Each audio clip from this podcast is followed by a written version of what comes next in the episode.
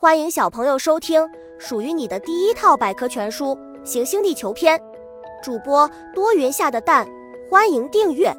第三十章：低洼之地。在地球表面有着千姿百态的地貌景观，其中有一种奇特的地理形态，叫做低地，也叫低洼之地。其与周围地区相比，地势相对低下。荷兰就是世界上著名的低地国家。低地的演变。世界上有很多由低地而形成的湖泊，如贝加尔湖。有些古老的低地曾经是深水的湖泊，经过河流带来的泥沙的长期沉积，逐渐填高，变成了高于海平面的平原，如洞庭湖平原、鄱阳湖平原等。贝加尔湖，低地之国。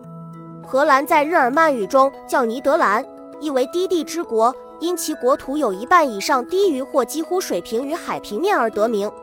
因此，在历史上，每逢海潮发生时，荷兰的许多国土常被海水淹没。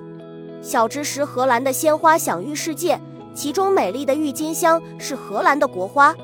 闻名遐迩的风车，荷兰被称为风车之国。其实，荷兰人最初发明风车是用来排水的，后来风车还被用来灌溉、发电等。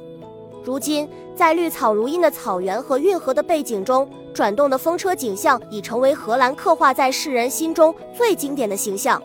死谷，死谷是美国加利福尼亚州东南部的一处洼地，是北美大陆最低的地方，最低点为海拔负八十五米。